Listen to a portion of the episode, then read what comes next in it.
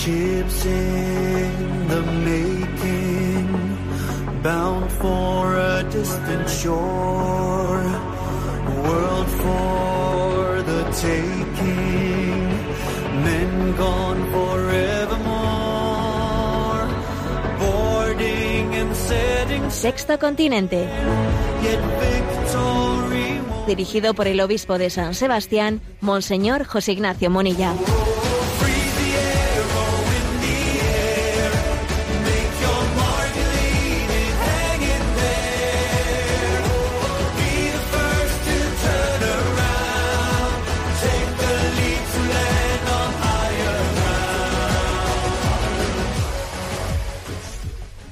Un cordial saludo a todos los oyentes de Radio María.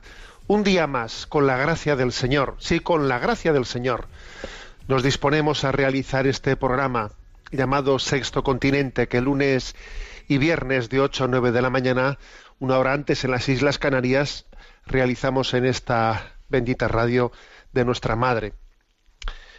Radio María. Esta semana, por cierto, ha sido el Día Internacional de la Radio. Y bueno, pues hemos tenido muy especialmente eh, pues en el corazón pues a, todos cuantos eh, estáis, sois eh, colaboradores de una y otra manera, benefactores de este proyecto de Radio María. Bueno, comienza una jornada, muchos de vosotros lleváis ya tiempo en, levantados, otros lo estáis haciendo ahora, pero en este primer arranque del día, además de ser un momento de ofrecerle al Señor el día que comienza, de hacer una oración de ofrecimiento de nuestra vida, de ponernos bajo su providencia, de agradecerle sus dones, es un momento para decirle, Señor, va por ti, ¿eh? me entrego a ti y me, y adentro en esta batalla de la vida. Sí, la vida es una batalla, la vida es una, es una gran lucha y, y es importante que nos entreguemos decididamente a ella, sin remilgos, sin quejas, sin lamentos, nos entregamos a la batalla de la vida. Ayer por la noche eh, compartí en redes sociales un- una fotografía que me enviaban de un niño, de un pequeño niño, pues tendrá dos, dos, tres meses, que ha sido operado en un hospital. Y claro, la fotografía es impresionante porque se ve la cicatriz que de quien ha sido abierto en todo el abdomen, de arriba abajo, en un cuerpo así débil de, de un niño recién nacido, con toda la cicatriz de la operación, al mismo tiempo, ¿no? Que, que tiene, pues le sale de su, de su nariz, pues una, pues una sonda, y lo impresionante es ver que ese niño, pues tiene una sonrisa, una sonrisa eh, cautivadora, ¿no? En ese, en ese rostro de quien ha sido agredido por, eh, por esa intervención quirúrgica, y la sonrisa del niño es impresionante, ¿no? Entonces envié esa foto a redes acompañada de la palabra que dice, la vida es una lucha de principio al fin. Mejor no distraerse con lamentaciones y centrarnos en procurar y pedir los dones de la perseverancia y la alegría. Sí, Señor, nada de perder tiempo de, ahí sí esto, ahí sí lo otro, y venga que lamentarnos, y venga que quejarnos, y pobrecito de mí, y todo no sé qué, y todo. A ver, mejor no distraerse en lamentaciones y centrarnos en procurar y pedir, procurar y pedir, que son dos cosas, o sea, hay que lucharlo y hay que pedir el don de Dios, porque, porque es así, ¿eh? procurar y pedir los dones de la perseverancia y la alegría. Porque para poder ser perseverante hay que ser alegre, ¿eh? No se puede ser un perseverante amargado. Un perseverante amargado no va a ser perseverante. Solamente se puede perseverar con alegría, porque es la alegría la que permite tener los ojos y la sensibilidad suficientemente despierta para percibir los dones de Dios y decir, en medio de esta vida que es una lucha, porque este niño recién nacido ya ha comenzado a luchar desde el minuto, desde el primer minuto, pero en medio de esta vida que es una lucha, lo importante es que hagamos una, que interpretemos, ¿no? que descubramos el sentido de esa lucha, y es que todo estaba pensado, todo formaba parte de una providencia para llegar a la meta, y esa meta es la unión definitiva con Dios. Así pues, comenzamos el día hemos comenzado este día, ¿no? Y le decimos, Señor, a la lucha, a la batalla, y sin remilgos, sin remilgos, sin lamentaciones, sin quejas, ¿no? Con la confianza de que en esta batalla, en esta lucha, en lo que hoy me espera, en lo que hoy me espera, en esta agenda de esta jornada, de este día, de este día 15 de febrero, en, en esto que me espera, está el escenario, el escenario en el que Dios ha querido mi purificación, mi santificación. Bendito día, bendita agenda, me entrego a ella con plena confianza, diciendo, Sagrado Corazón de Jesús, en ti confío. Bueno, Sexto Continente es un programa que tiene también la característica de interactuar con los que sois usuarios de redes sociales, en Twitter y en Instagram, con la cuenta que tiene el nombre de arroba obispo munilla, en Facebook con el muro que lleva mi nombre personal de José Ignacio Munilla y recuerdo como siempre hago que hay una página web multimedia que es en ti confío que es el lema episcopal, ¿eh? en ticonfío.org, en la que tenéis entrelazados todos los recursos que se han de evangelización, etcétera, que se han ido generando por ramas anteriores, colaboraciones en Radio María y en otros lugares, pues ahí los tenéis a vuestra disposición. Bueno, pues vamos adelante si os parece. Hoy vamos a concluir una de estas, ¿eh? vamos, de estas fases de nuestro programa, porque si, si recordáis, hace ya algún tiempo comenzamos un, una explicación una por una de, la, de las virtudes humanas de un libro, sirviéndonos de un libro de David Isaacs que tiene el título La educación de las virtudes humanas y hoy nos toca la última, Curiosamente, eh, la última es la educación del patriotismo, pero han sido 24 virtudes. Todas ellas las tenéis también recogidas, pues hombre, pues tanto en los programas anteriores de Sexto Continente, como además han sido extraídas las explicaciones y las tenéis en, ese, esa página web en ticonfío.org en el apartado píldoras. Bueno, pero han sido 24, ¿eh? con la de hoy son 24. La primera era la generosidad, luego fortaleza, optimismo, perseverancia, el orden, responsabilidad, respeto, sinceridad, pudor, sobriedad, flexibilidad, lealtad, laboriosidad, paciencia, justicia, obediencia, prudencia, audacia, humildad, sencillez, sociabilidad, amistad, comprensión. Y hoy la última, ¿eh? patriotismo, han sido 24, son 24 virtudes en las que además de, de, de, una manera sintética y sencilla de presentarlas, ¿no? se da también alguna pauta de cómo educarnos en ellas. Bueno, la educación del patriotismo, que es la última de este libro. La definición de partida que se da es la siguiente. ¿eh? El patriotismo reconoce lo que nuestra patria nos ha dado, Mm, el patriotismo tributa el honor y el servicio debidos ¿no? a, esa comunidad que se llama la patria, reforzando y defendiendo el conjunto de valores que representa, teniendo a la vez en cuenta los afanes nobles de todos los países del mundo. ¿no? Bueno, decir como explicación, la patria, nuestra patria, nos asegura a cada uno de nosotros las condiciones indispensables ¿no? pues para el desarrollo de nuestra vida. Desarrollo no solo económico, sino moral, también intelectual, social, ¿no? Por tanto, la persona está llamada a reconocer, ¿no? Lo que la patria le ha dado y lo que le da para poder actuar justamente con ella. Santo Tomás de Aquino incluye este deber del patriotismo dentro de la virtud de la piedad, que también ordena las relaciones de las personas con sus padres, tenemos un don de piedad y tenemos para tenemos deber para con Dios y para con la y para con nuestra familia y también para con la patria, ¿no? Dice así Santo Tomás.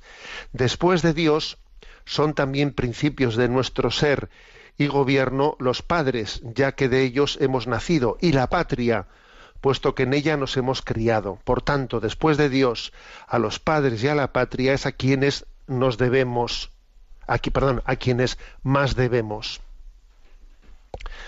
Em, en un sentido también, también ese deber de ese deber de esa virtud de piedad también es para con la Iglesia, es decir, es para con mi familia, para con mi patria, para con la para con la Iglesia misma, que es madre y educadora. ¿Mm? Bueno, o sea, interesante esto. ¿eh? Santo Tomás de Aquino incluye esto del patriotismo dentro de la virtud de la piedad. ¿eh? Por lo tanto, el patriotismo significa reconocer lo que se nos ha dado, lo que se nos da desde esa comunidad social que es la patria, significa eh, es caer en cuenta de ello para entender que, tenemos un, deber de, de prestarle un servicio de defenderlo de defender los valores que representa. Los vicios contrarios. ¿Cuáles son los vicios contrarios a la virtud del patriotismo? Recordad que siempre en esta explicación de las virtudes que hemos hecho siempre suele haber dos vicios contrarios a cada virtud. ¿eh? Una, virtud es un equilibrio y siempre hay dos vicios contrarios por un lado y por el otro lado. ¿eh? Entonces, por un lado está el cosmopolitismo, dice así, ¿no? Que supone ser indiferente. En lo que se refiere a la patria. ¿eh? Pues bueno, pues sencillamente, tanto afectivamente como de hecho, de facto, dice, a mí me es lo mismo, o sea, no tengo, no, siento ningún tipo de, eh, de afecto, ni de atracción, ni de deber hacia, eh, hacia el entorno hacia el entorno en el que he nacido y en el, y en el que he crecido, ¿eh? basándome teóricamente en un, en un cosmopolitismo, diciendo, bueno, pues es que esta tierra no la siento como la mía, en el fondo para mí todo el mundo es mi casa y esta casa no es mía, ¿no? Esa, esa perspectiva de cosmopolitismo eh, es una falta de equilibrio, ¿no? Porque, digamos, los, hay que comenzar por casa. O sea, el amor bien entendido tiene que comenzar por casa. Y también la casa es tu familia, también la casa es tu patria. Y por lo, por lo contrario, el, vicio contrario es el del nacionalismo exagerado. ¿eh? Eh, pues eso, un nacionalismo exagera, es hacer, eh, exagerado, exacerbado, que lo que hace es amar lo suyo en, eh, pues en continuo conflicto con, con, los demás, ¿no? Y además, no, además del ese conflicto con los demás, no, no olvidemos que el deber de cada, el deber nuestro no se limita a la propia patria, sino que también existe un deber para con el conjunto de la humanidad. ¿no? Entonces hay dos vicios contrarios: el cosmopolitismo, por un lado, que no tiene la, ¿eh? no tiene la sensibilidad para decir que el amor tiene que comenzar por casa, ¿eh? y el nacionalismo exagerado. Son dos vicios contrarios. Bueno, eh, la virtud del patriotismo, entendida eh, como, como un hábito operativo, toda virtud es un hábito operativo, tiene que tener también inicialmente una base afectiva, sí, también afectiva, o sea, desde la niñez, los niños tienen que también que ser educados en ese, en ese cariño y en ese amor hacia su propia patria, hacia sus propias tradiciones. Pues lo lógico es que un niño pues, también se le enseñe a amar su entorno, se le enseñe a amar su cultura. ¿eh? Y, esto, por ejemplo, recuerdo algo que me impactó cuando estuvimos en la Jornada Mundial de la Juventud, pues en Polonia, en Cracovia, allí, digamos, en el corazón de Cracovia está la catedral de Wawel. Y claro, en esa catedral de Wawel están enterrados pues los reyes de Polonia, etcétera. Bueno, pasé una mañana allí cuando ya terminó las jornadas mundiales, pasé una mañana allí haciendo oración y me llamó la atención cómo continuamente, continuamente en aquel lugar eh, estaban pasando eh, grupos de niños de los colegios que tienen integrado dentro de su plan educativo, todos los colegios van saliendo con sus mm, profesores, no digo colegios religiosos, ¿eh? o sea, de todo, de todo tipo de escuelas, van saliendo los niños con sus profesores y van como parte de, de, su plan educativo, van a la Catedral de Babel y allí les explican pues, pues toda la historia de Polonia, mira, aquí está el rey tal, está el otro, y estaba la catedral llena de grupos de niños y pregunté si había, si había algún acontecimiento especial que lo justificase y me dijeron, no, no, esto siempre es así. Todos los niños de Polonia mm, dentro de su plan formativo están continuamente eh, conociendo con sus profesores pues su historia, su y yo dije para mí, madre mía, eso en nuestro contexto es, es, impensable, ¿no? Pero obviamente eso es lo lógico, que a un niño se le, se le enseña a amar su, o sea, se le enseña a conocer sus raíces, se le enseña a conocer su historia, se le enseña a amarla, ¿no? Sus historias locales, sus, sus eh, los, los héroes, las personas famosas, los mártires, ¿no? Bueno, somos hijos de esa historia, estamos engarzados en ella. Es que, es que un árbol sin raíces es un árbol verdaderamente débil, que no va a ser capaz después de mantenerse cuando, cuando vengan maldadas, cuando venga un momento de, tormenta, no tiene raíces. Y así, nos ocurre a nosotros si no hemos sido enraizados en, en nuestra historia, en nuestro entorno, en nuestra cultura, sin, sin esa educación ¿eh? de esa virtud del patriotismo. Bien, esto al mismo tiempo, por supuesto, sin olvidar el resto, o sea, nuestra, nuestro deber de justicia y de solidaridad para con el resto de los pueblos del mundo, especialmente los más débiles, para, con los cuales tenemos un deber de justicia, obviamente, ¿no? Pero por desgracia, por desgracia, el patriotismo hoy en día muchas veces eh, eh, está mm, entendido de una manera muy, muy, digamos, simplista y suele ser, pues, o está ligado al, al, deporte, al deporte, a esa especie de competitividad que, eh, pues que de repente hay, hay fútbol, hay los mundiales de fútbol y entonces casi a veces se identifica patriotismo con, eh, con fútbol. A ver, es una visión muy, muy cortita, ¿eh? O no digamos ya todavía algo peor, es si se identifica patriotismo, si se suscita el patriotismo únicamente con los conflictos y con las guerras. Eh, todavía peor, porque entonces de alguna manera se está, eh, se está manipulando un sentimiento que en sí tiene que ser virtuoso, eh, pues para, para lanzarlo contra, contra los demás, ¿no?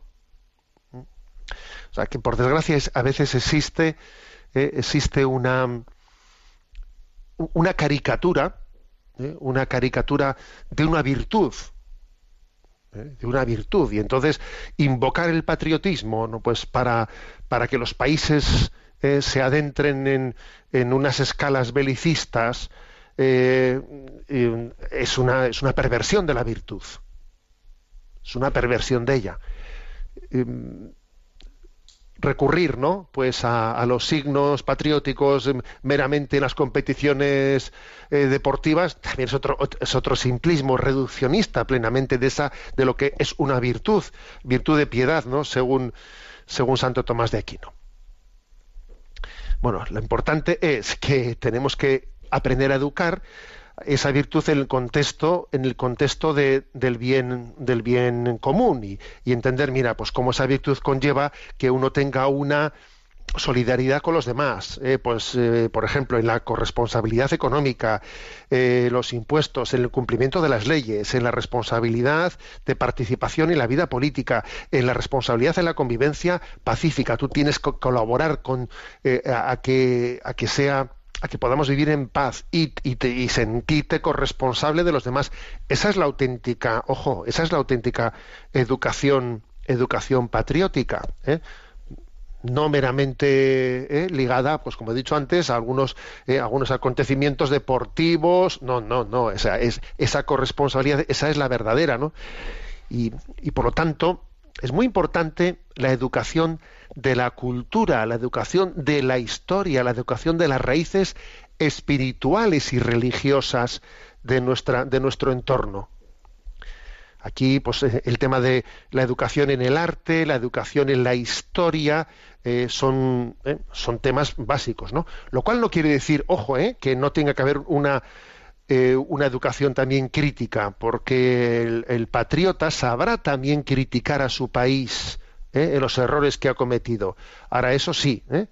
Eh, al mismo tiempo que lo critica, que critica los, los, mm, las páginas negras de la historia, pondrá algún medio para corregir lo que ha criticado. El verdadero patriota no es aquel, aquel que ama de una manera ciega, no, sino también el que tiene capacidad crítica, pero una capacidad crítica que no se agota en la crítica, sino que como ama, intenta, ¿no? Pues eh, aportar lo positivo.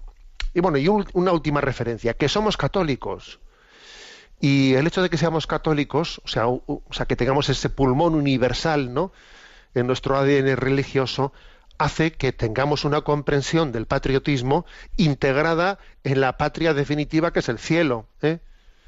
Ser católico ¿eh? es amar a la patria sin, sin ceder a nadie, pues todavía en, en, un tipo de, de sentimientos exclusivos, ¿no?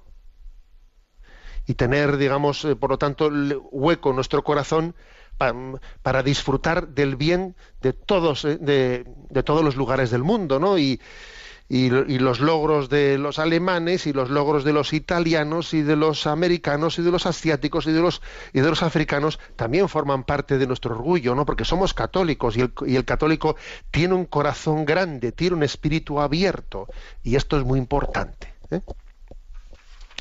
Bueno, lo dejamos ahí y, y tenemos nuestro nuestro rincón del, del DOCAT. Nos toca el punto 113. 113, que es muy sencillo. ¿Qué importancia tiene la familia en la Biblia? Y responde, en la Biblia son frecuentes las escenas de vida en familia. Por un lado, en el Antiguo Testamento los padres se encargan de transmitir a sus hijos la experiencia del amor y la fidelidad a Dios, y los confrontan con las primeras y más importantes lecciones de sabiduría. Y por otro lado, en, el Nuevo Testamento se narra cómo Jesús nació en el seno de una familia concreta y cómo sus padres le dieron cariño y amor y lo educaron. Que Dios optara por una familia normal, en la que nacer y crecer como hombre convierte a la familia en un lugar de Dios muy especial y la dota al mismo tiempo de un valor único dentro de la comunidad bueno, después de la pregunta anterior, ¿por qué quiere Dios que vivamos en familia? Dice, ¿qué importancia tiene la familia en la Biblia, ¿no? En este punto. Con ello que, se quiere subrayar, se quiere subrayar de que, en la revelación, en la revelación de Dios, en esa historia de la revelación a través del pueblo de Israel, desde el Antiguo Testamento hasta la, hasta la culminación de Jesucristo, Dios se ha revelado a través de la familia. ¿eh?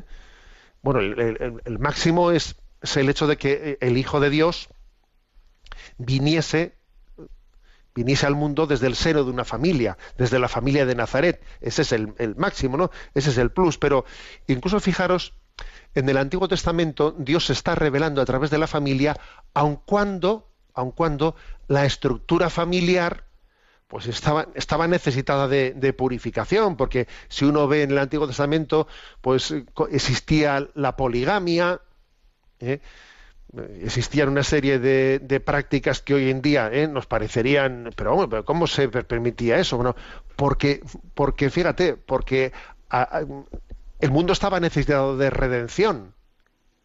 Y como dice el Evangelio, por vuestra dureza de corazón os permitió Moisés eh, Moisés el, repudiar a vuestra mujer y pero en el principio no era así, Dios los creó hombre y mujer. Es decir, que a pesar de que la familia, eh, en ese contexto en el que la herida del pecado había distorsionado su rostro y entonces había introducido muchas cosas que eran contrarias al querer de Dios, a pesar de que la familia estaba demasiado condicionada por el contexto cultural, que estaba afectado por el pecado de los hombres, sin embargo Dios se siguió sirviendo de ella para transmitir en la familia valores, a pesar de esas heridas fuertes que tenía, y fue poco a poco purificándola hasta llegar en la culminación de Jesucristo, pues a, entender dónde está la dignidad de la mujer, pues purificándola, pues por ejemplo, de algo tan, tan distorsionador y tan machista como es la poligamia. Y, lo que ya es, el culmen de esa dignidad de la familia es cuando dice que el Hijo de Dios vivía sometido a sus padres, iba creciendo en estatura y en sabiduría y en gracia. Claro, ese es el, el culmen. Dios ha querido revelarse en el seno, en el seno de la familia. La familia es el lugar de la transmisión de la, de la revelación de Dios. La revelación de Dios se nos ha transmitido en el seno de la familia. ¿no? Aquí hay un texto del de San, iba a decir del Beato, pero no, ya no es Beato, de San Pablo VI, que dice, este está dentro del discurso que él dio en el año 1964 en Nazaret. Dijo, Nazaret nos recuerda que es la familia, que es la comunión de amor, su belleza austera y sencilla, su carácter sagrado e inviolable. Nos permite ver cuán dulce e insustituible es la educación familiar, nos enseña su función natural en el orden social. Aprendemos, en fin, la lección del trabajo. Bueno, pues bendita familia eh, en la que el Señor se, se ha revelado y a través de la cual también nos está mm, descubriendo tantos dones. Tenemos el descanso musical, eh, una canción de, de Cristóbal Fones, Corazón de Jesús.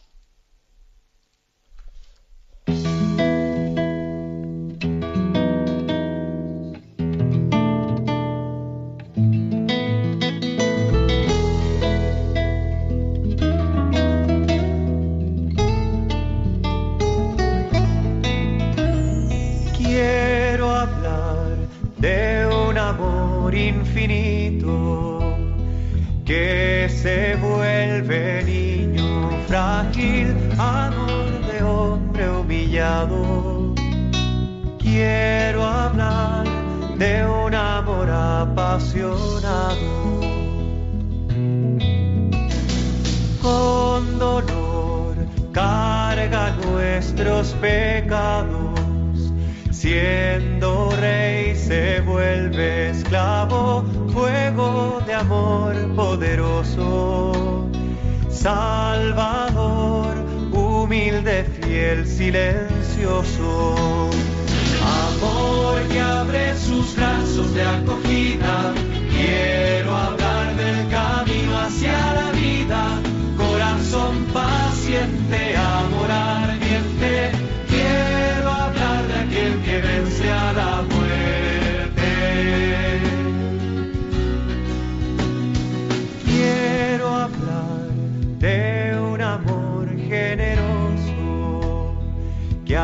hace y calla amor a todos, buscándonos todo el tiempo, esperando la respuesta, el encuentro. Amor que abre sus brazos de acogida,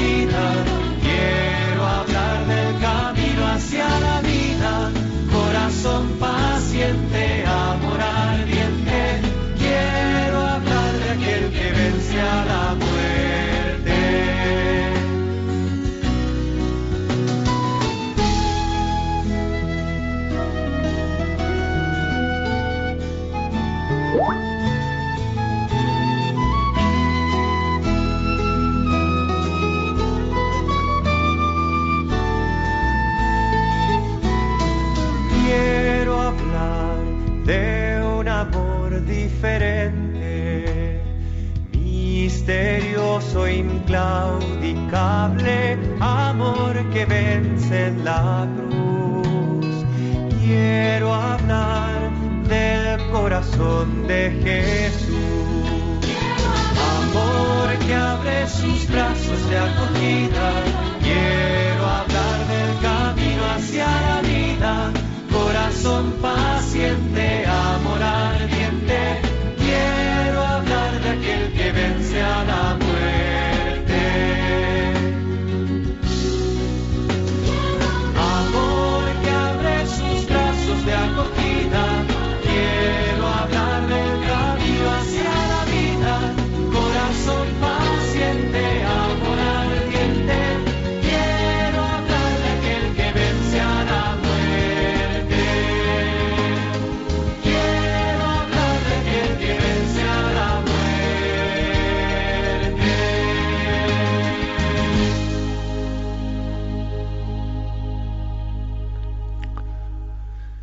Quiero hablar de aquel que vence a la muerte. Queremos hablar del corazón de Cristo, auténtica esperanza para la vida del mundo. Nuestro programa de Sexto Continente tiene también un lugar para vuestra participación. Hay un correo electrónico que es sextocontinente arroba radiomaria.es al que podéis hacer llegar vuestras preguntas y participaciones a Yolanda, que la tenemos en la, en la emisora, le vamos a pedir que las presente y vamos a intentar en esta segunda parte del programa hoy, pues, atenderlas de una manera especial. Adelante, Yolanda, buenos días. Muy buenos días, monseñor. Adelante. Sergio de Valencia eh, nos dice, le escribo para agradecerle el mensaje que ayer envió usted a las redes con motivo del Día de San Valentín. Acabo de llegar a casa, tras cenar en un restaurante con mi esposa y a los postres le he dicho a ella el mismo piropo de Chesterton a su mujer, tal y como usted lo compartió con nosotros. A mi esposa se le han llenado los ojos de lágrimas y me ha dicho no había escuchado algo así en toda mi vida. Bueno, pues la verdad es que lo que Chesterton decía a su esposa Franz, ¿no? Era, era tan hermoso como lo siguiente. Lo, lo comparto para quienes no lo leyeron en redes, ¿no? Decía, cualquier actriz conseguiría parecerse a Helena de Troya con una barra de labios y un poco de maquillaje, ¿eh? pero ninguna podría parecerse a ti sin ser una bendición de Dios. Y bueno, pues comento un poco esta, esta, esta expresión, ¿no? que yo pues quise en el día de San Valentín, bueno, pues compartirla en redes sociales. ¿Por qué? Porque lo que viene a, a suscitar es sobre todo es sensibilidad. ¿eh? Sensibilidad de decir, a ver, en primer lugar, o sea, darnos cuenta de que eso que eso que más nos conmueve, ¿no? del matrimonio, del enamoramiento, del enamoramiento. Dios ha puesto en el matrimonio una persona de la que nos hemos enamorado. El enamoramiento es de alguna manera pues un corazón que ha sido arrebatado, ¿no? Pero fijaros una cosa, lo que ha arrebatado nuestro corazón en el enamoramiento no es tanto una apariencia, una, una apariencia estética, que como dice Chesterton, mira, si fuese una apariencia estética con un poco de barra de labios y un poco de maquillaje, todo se podría, ¿eh? todo se podría disimular. No, no, pero no es una no es una apariencia la que nos ha arrebatado el corazón, sino una aparición que es distinto. Hay que distinguir entre apariencia y aparición. Aparición quiere decir que, que a través de, de ella a través de él, Dios se ha mostrado. Es una aparición, es decir, es un don de Dios para ti. El don de Dios se te ha mostrado en esa persona de la que te has enamorado. Detrás de un enamoramiento, ¿eh? que una visión, digamos, muy corta sería la de decir es que me ha, me ha gustado, ¿eh? nos gustamos, ¿no? Me ha gustado, a ver, o sea, o su, o su apariencia física me ha cautivado. No, no, a ver, no no es una apariencia, es una aparición. Es decir, es que la bendición de Dios se te está mostrando a través de esa persona, ¿no? Por eso decía Chesterton en ese piropo que le dirige a su mujer, ¿no? Pero ninguna, ninguna mujer podría parecerse a ti sin ser una bendición de Dios. Es que lo que yo más aprecio de ti es que eres una bendición de Dios, es que veo que Dios se me ha aparecido en ti, que la bondad de Dios se me ha mostrado en ti, que Dios te ha tenido misericordia, misericordia de mí y que su bondad tiene este rostro concreto. Es que, como os podéis imaginar, claro, es que es que es un piropo que no es que diga qué bonita la frase, qué bien le ha quedado, no, es que es descubrir la esencia, es descubrir el meollo de, el meollo de lo que es el matrimonio, de lo que es el don del amor humano. Que el amor humano lo que hace es revelarnos el amor divino. Es que ¿eh? Es que ya, algunos dirán, pero joder, pero este obispo que chestertoniano es, siempre está citando a Chesterton. Bueno, es que, bueno, es un, eh, eh, Dios le dio, a cada uno, a cada uno le ha dado un don, y en concreto, pues a, Chesterton le, dio ese don de ser verdaderamente intuitivo y de tener la capacidad de ir al, al meollo, al misterio de las cosas, ¿no? Repito la expresión. Cualquier actriz, cualquier actriz conseguiría parecerse a Helena de Troya con una barra de labios y un poco de maquillaje. Pero ninguna podría parecerse a ti sin ser una bendición de Dios. ¿eh? Bueno, pues aunque, aunque ya haya pasado el día de San Valentín, pues también aprovecho pues para a todos eh, los que vivís ese don de Dios del enamoramiento, tanto en el noviazgo como en el matrimonio, a, o sea, a felicitaros, pero a invitaros a que cuidéis ¿no? ese don como, una, como un signo, como un sacramento de, esa, de ese amor de Dios que se hace presente en vuestras vidas. Adelante con la siguiente pregunta. María Dolores Nicolás plantea, ¿es posible preparar durante el matrimonio o incluso en los cursillos prematrimoniales a los cónyuges para superar con éxito la prueba de la enfermedad en uno de los cónyuges?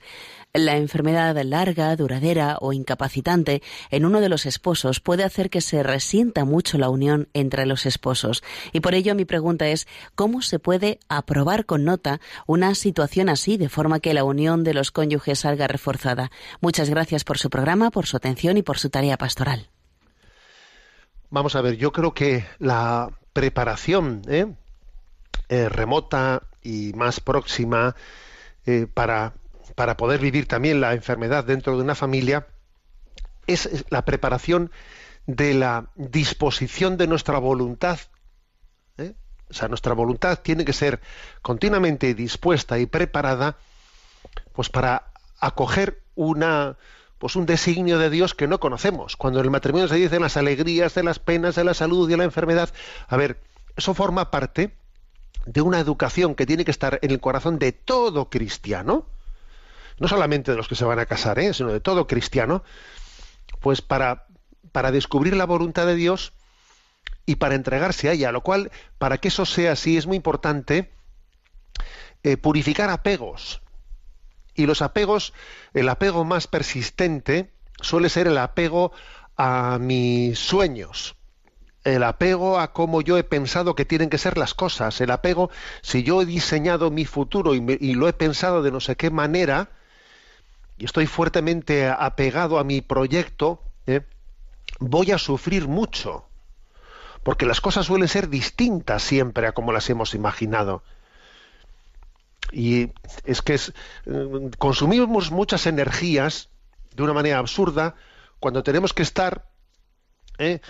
pues eso, mm, hemos pensado una cosa, pero luego no ha sido así, se ha derribado el castillo de naipes vuelve a construirlo, pero luego vuelve se vuelve a derribar y venga, ¿no? Y, continuamente gastando energías en ese ilusionarse, desilusionarse, volver a construir la ilusión, pues porque porque quizás no, no, le hemos terminado de firmar a Dios un cheque en blanco.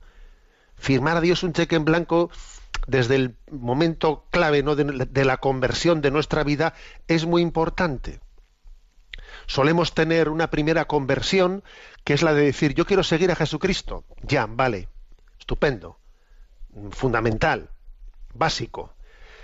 Pero además de eso hace falta una segunda conversión. Y la segunda conversión es que tienes que firmarle un cheque en blanco. Porque si tú quieres seguir a Jesucristo, pero vas a ser tú el que, el que diga y ponga las condiciones de cómo va a ser eso, tu conversión todavía no está completada. La segunda conversión, la de firmar un cheque en blanco, la de decir, no, sé, no solo quiero seguirte Jesús, sino que me fío de ti y me pongo en tus manos, es clave. Es que sin la segunda conversión, la primera es un poquito de paripe. ¿Eh? Y hasta tiene el riesgo de manipular a Dios y ponerlo. Por eso dice, ¿no? Pues eh, María Dolores en su, en su en su pregunta, a ver, ¿cómo, cómo poder prepararse para la, la, posibilidad o la hipótesis de que en el matrimonio haya una enfermedad o una esterilidad o un fracaso económico o, un, el fallecimiento de un hijo, que eso no lo habías esperado nunca, o vete tú a saber qué cantidad de circunstancias, ¿sabes? ¿Eh? ¿Cómo prepararse? A ver, pues yo creo que es que nuestra vida tiene que ser una educación continua en la confianza, en el abandono, en el desapego de nuestros planes y de nuestros proyectos, ¿no? O sea, menos amor propio, menos amor propio, purificación del amor propio y, y, aprender a amar en, amar en gratuidad. O sea, aprender a amar en gratuidad y en amor propio, no en buscarte a ti mismo en las cosas que haces, ¿eh? porque eso es un riesgo, buscarnos a nosotros mismos continuamente, ¿no? Bajo, ¿eh? bajo la excusa de que estoy sirviendo a Dios, ya, ya, pero te estás buscando a ti mismo. Y por eso cuando las cosas no salen como tú pensabas, te pegas un rebote del 15. ¿eh?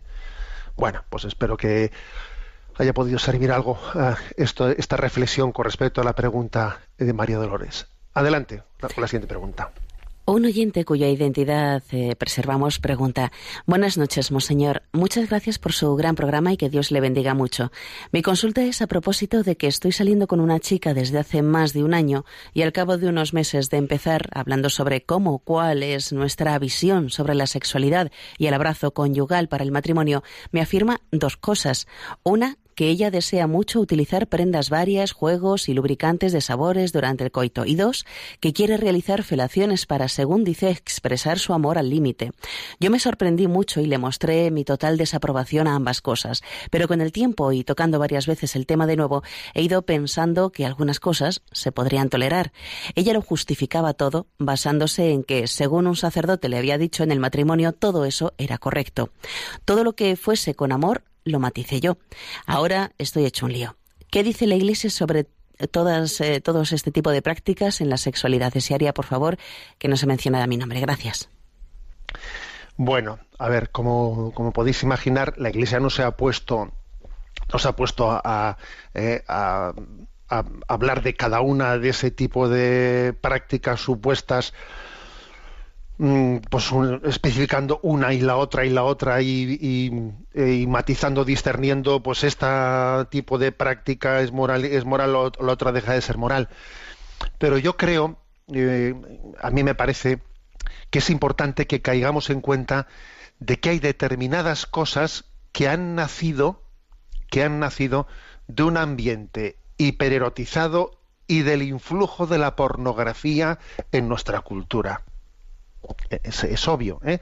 Hay determinadas prácticas, como las que también esta pregunta refleja, que obviamente eso no ha nacido de una vivencia natural, no, sino todo eso ha nacido, ese tipo de dudas de decir, ¿y esto sería asumible y esto sería asumible? A ver, todo eso ha nacido por el influjo de la pornografía en nuestra cultura.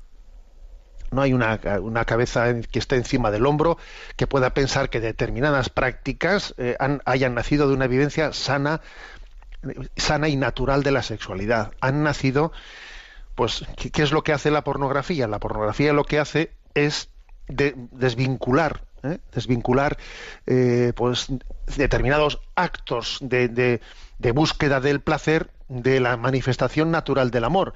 Y claro, y, una vez que eso, por el influjo de la pornografía, ha entrado en nosotros, ahora viene la pregunta, bueno, ¿y esto se podría realizar también, pero dentro del amor matrimonial?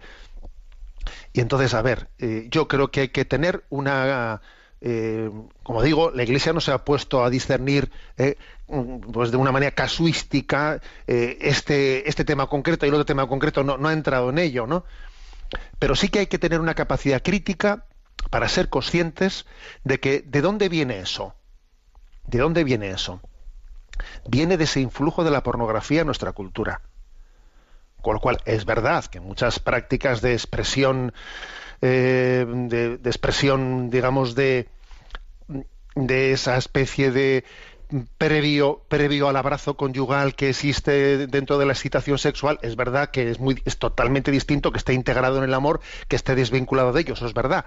Pero también creo que hay que tener la capacidad crítica de decir, hay determinadas cosas que ni siquiera estarían, ni siquiera estaríamos hablando de ellas, ni siquiera se nos hubiesen ocurrido si no hubiese sido por ese influjo de la pornografía en la cultura. O sea que tenemos que tener capacidad crítica frente, frente a ello. Bueno, tenemos otro segundo descanso musical y también vamos a, en este año en el que el corazón de Jesús está especialmente presente, ¿no? Entre nosotros por, por esa preparación hacia la celebración del centenario de la consagración de España al corazón de Jesús, escuchamos también otra, otra segunda canción ¿eh? de Cristóbal Fones sobre el corazón de Jesús.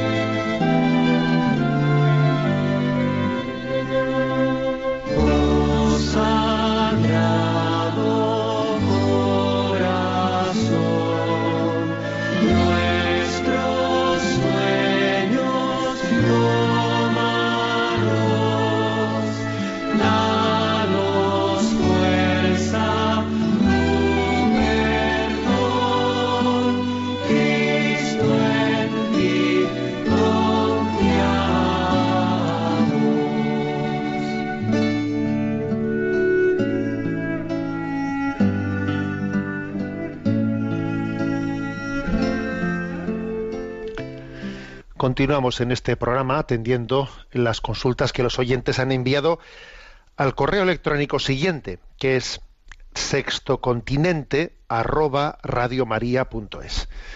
Adelante, Yolanda, con las preguntas seleccionadas. Julio López plantea, en su programa ha contrapuesto la eutanasia en humanos a la eutanasia en, animales.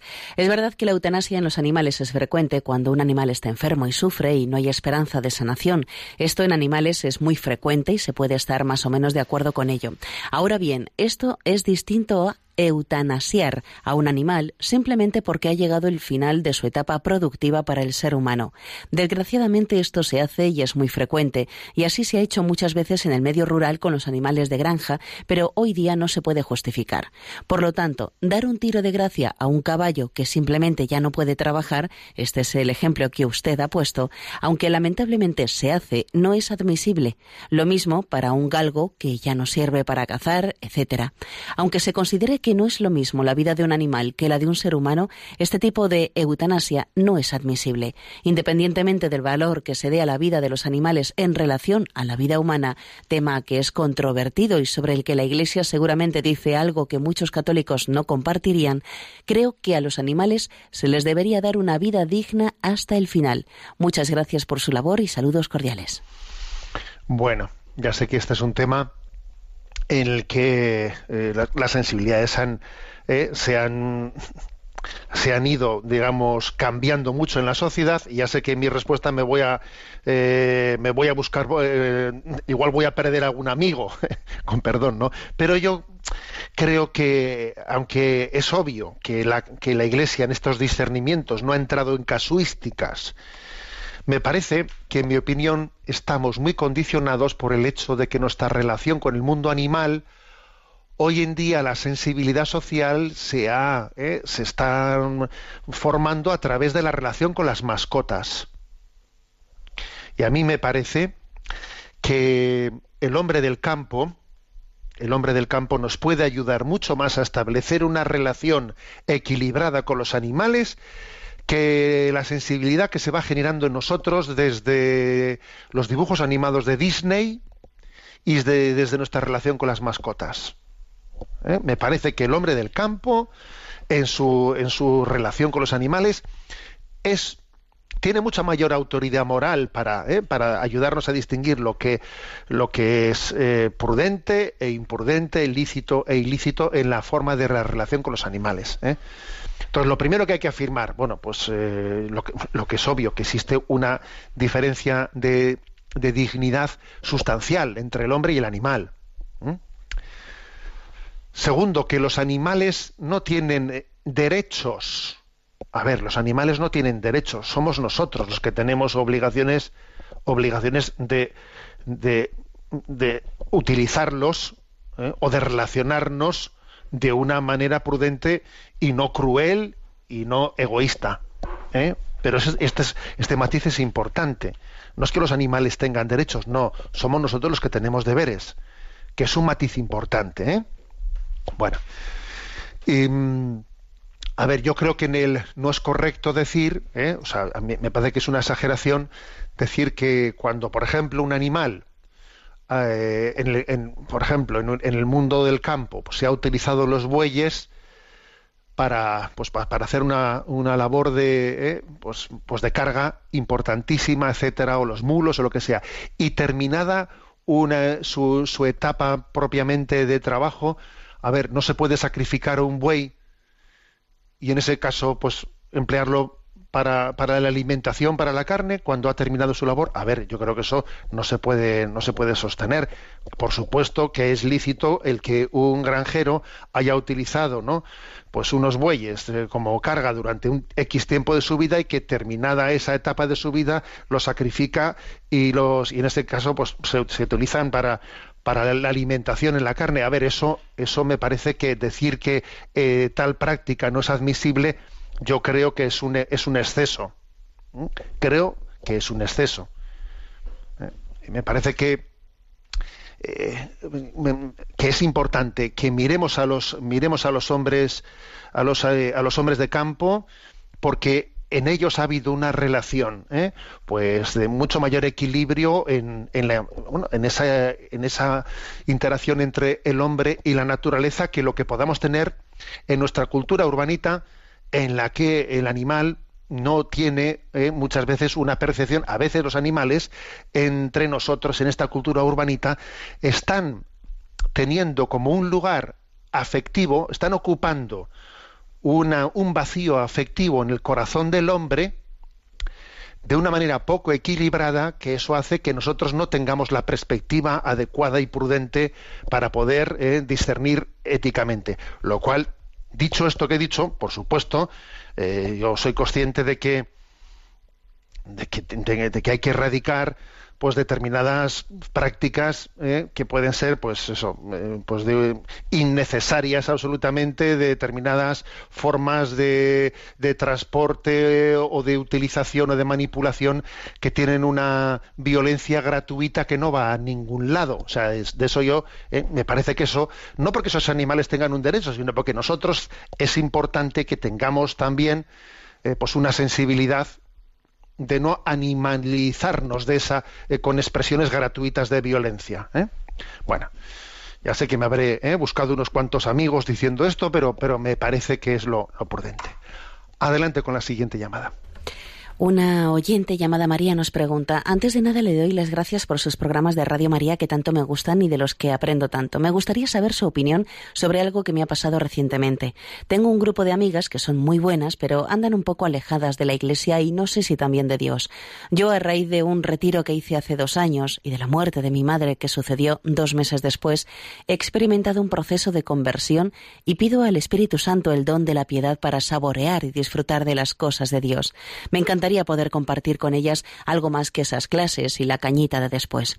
Ya que somos todas del mismo barrio, me encantaría poder contar con ellas para ir a la adoración del Santísimo y a otras actividades religiosas de nuestra parroquia y crecer juntas espiritualmente, pero no sé ni cómo afrontar ese tema salvo con la oración.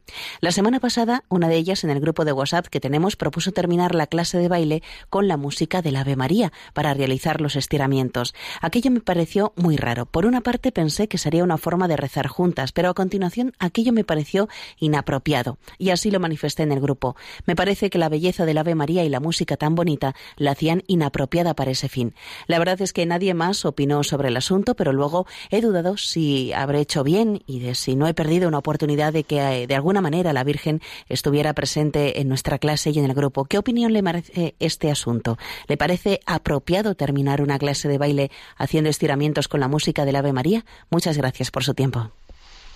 Bueno, obviamente eh, yo no lo haría, ¿eh? o sea, no lo haría en el sentido de que me parece que la música religiosa tiene su contexto y utilizarla meramente como desde un punto de vista estético o como a veces ocurre, ¿eh? En- o sea, en muchísimos conciertos la música religiosa es utilizada meramente en un sentido estético o desde el influjo que pueda tener de relajación, etcétera, es, eh, es quitarle su, esencia, ¿no? Es incluso puede ser bueno, pues no solo infrautilizarla, sino también incluso manipularla.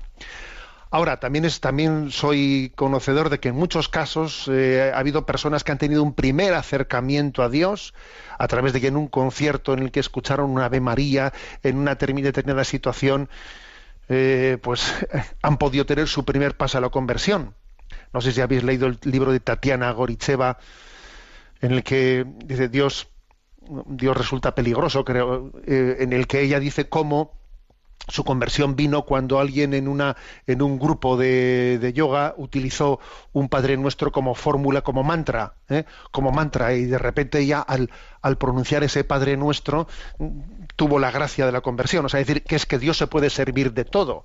Dios se puede servir de situaciones pues para, para para salir al encuentro de nuestro corazón, o sea, de, la utilización de un canto religioso de una manera meramente estética o como ahora bien, lo lógico es que cuando nosotros esté en nuestra responsabilidad hacer las cosas, las hagamos bien y adecuadamente, ¿no? Otra cosa es que después, dentro de una utilización desordenada, Dios se pueda servir de ello, pero en lo que esté de nuestra mano, intentemos tutelar no el sentido sagrado con el que las cosas fueron realizadas. Tenemos el tiempo cumplido. La bendición de Dios Todopoderoso, Padre, Hijo y Espíritu Santo descienda sobre vosotros. Alabado sea Jesucristo.